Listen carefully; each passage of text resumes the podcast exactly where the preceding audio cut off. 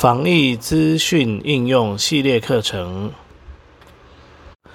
本教材为视障电脑教育训练咨询计划课程之一，由教育部委托淡江大学视障资源中心执行。陈洪佳主讲。欢迎访问我们的网站。Www 点 batol 点 net，联络电话零二七七三零零六零六。欢迎收听防疫资讯应用系列课程，这是第四讲，台湾社交距离 APP。大家平安，我是陈洪佳。这个段落我们来分享台湾社交距离 APP。那我们从它的取得跟启用开始说明。那我们要取得这个 APP 呢，是要从我们的手机应用商店里头去取得。那如果是苹果手机呢，就是 App Store、App Store。那如果是安卓手机呢，就是 Play 商店、Play 商店。那我们打开这一些商店进去之后呢，请你去找到它的搜寻功能哦，直接搜寻台湾社交距离，那我们就会在搜寻结果里头看到卫福部开发的台湾社交距离 APP，请你去安装它。那安装完毕之后呢，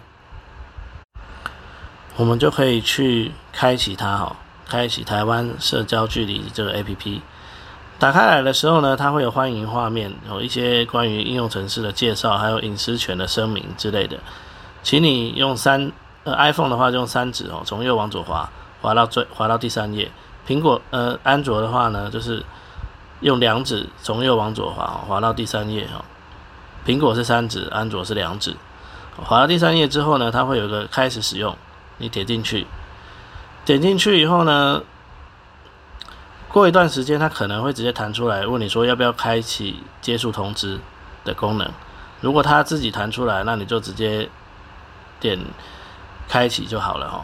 那如果没有，在画面的底部也有一个开启接触通知功能，请你去点选它。那它也会再问你哦，它会提示你说要开启蓝牙才可以哦去侦测有没有附近有没有。有没有确诊者这样子？好，那打开来之后，他可能会跟你要通知的权限，哦，请你也给他通知的权限。OK，那这样子呢，这个 APP 的安装跟启用就已经完成了。那它就已经开始帮你侦测附近有没有。当然啦，在你装装安装开启之前的，他就不知道了。但是从此刻开始，你就会。安装了一个雷达哦，那它就可以帮你去侦测附近有有没有确诊者。好，那当然前提是确诊者他也要有在这个系统上通报才可以。那要通报的话呢，就是在画面的右上角会有一个更多选项。那如果是苹果的用户呢，他不会念更多选项啦，他好像会念一个英文的。好。但是呢，它其实就是更多选项的意思。那我们把它打开来之后，它有一个选项叫做确诊者上传随机 ID。那你给它点进去，它会询问你是不是确诊者哦，这是给确诊者上传随机 ID 的功能。那你如果是，那你就点是，那它就会帮你上传哦。那不过上传的时候有没有什么操作的部分，我就没有办法测试了，毕竟。目前我个人是健康的，所以我不可能点进去测试哦，这样会给大家造成一些麻烦哦，要不然别人会以为我是确诊者，我就被我吓跑啦。所以这个部分呢，如果您真的遇到了，您操作的时候如果有操作过，您也可以来群组里头跟我们分享哦，你是怎么操作的。那当然我这边也希望也祝福大家不要用到这个功能。对，因为用到这个功能的话，就代表我们已经 生病了哈。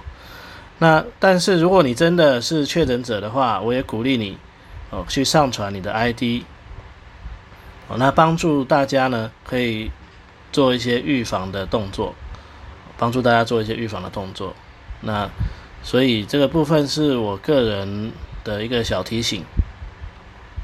那接下来呢，我们要来讲一下哦，在使用这个 A P P 的时候，一定要特别注意的事情哦。第一个就是蓝牙一定要打开哦，蓝牙一定要打开。那请你可以去你的呃通控制中心哦，iPhone 的话控制中心，那 Android 的话呢，你的通知列拉开来哦，看看蓝牙的按钮有没有被打开。哦，那如果你在你的通知中心或者是你的通知区域找不到，你就请你打开你的设定。去看一下蓝牙的开关有没有开哈，啊，那没有的话，请你记得把它打开。那有一种情况可能要检查哈，就是当你有开启过飞行模式，然后再、再在当你有关开启飞行模式在关闭的时候，哦，那你就要检查一下哈，把它把它打开。不过原则上你开启飞行模式在关闭以后呢，它应该会自己打开了哦。那保险起见呢，你还是可以检查一下。还有就是，如果你有开启飞行模式，你想要继续保持侦测的话呢，你也要手动去把它打开。像我现在在录音的时候呢，也是开启飞行模式，所以我有手动去把它打开。哦，那这是要特别注意的部分。那因为只有打开了，它才可以侦测去比对资讯。然后再来要特别注意的是，这个 A P P 要全民都有安装好才会真的有效。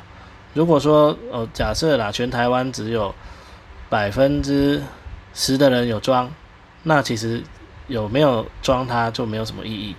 所以鼓励大家哦，如果你听到了你还没安装的话呢，你一定要去安装。那如果安装上有什么问题，嗯，你如果旁边没有人可以协助的话呢，你可以上资源中心的群组哦来询问啊，那或者是这个答案多听几遍哦。因为我其实讲的很详细了哦，那真的还是不懂的话，你就到群组去问，哦，那你要你要那个在里头直接艾特我也可以哈，我就是陈洪家主任爸爸哦，你就直接艾特我也可以。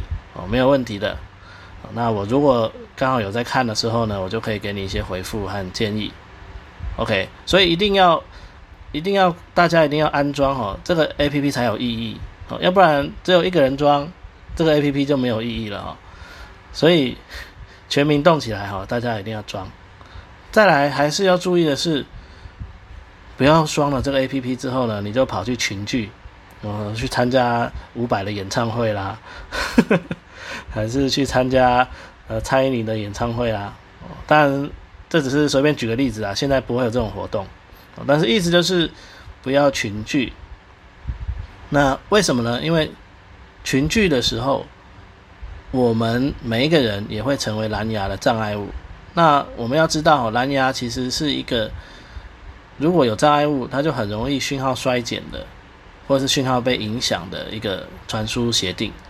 所以呢，透过这个协定来侦测，虽然有它的呃，还是有它的功能在，但是如果人太多的时候，它可能也会有判断。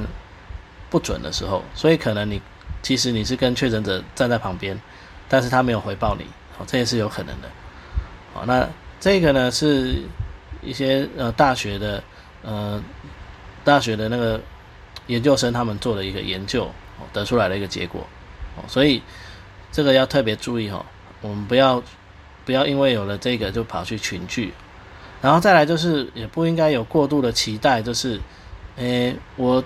我在这里都看到没有跟跟没有跟确诊者接触啊，但是呢，在前面我提到通报确诊者这件事情的时候，大家有没有发现，如果说我确诊了，但是我不通报，那你跟我接触了，请问一下，到底是有接触还是没接触呢？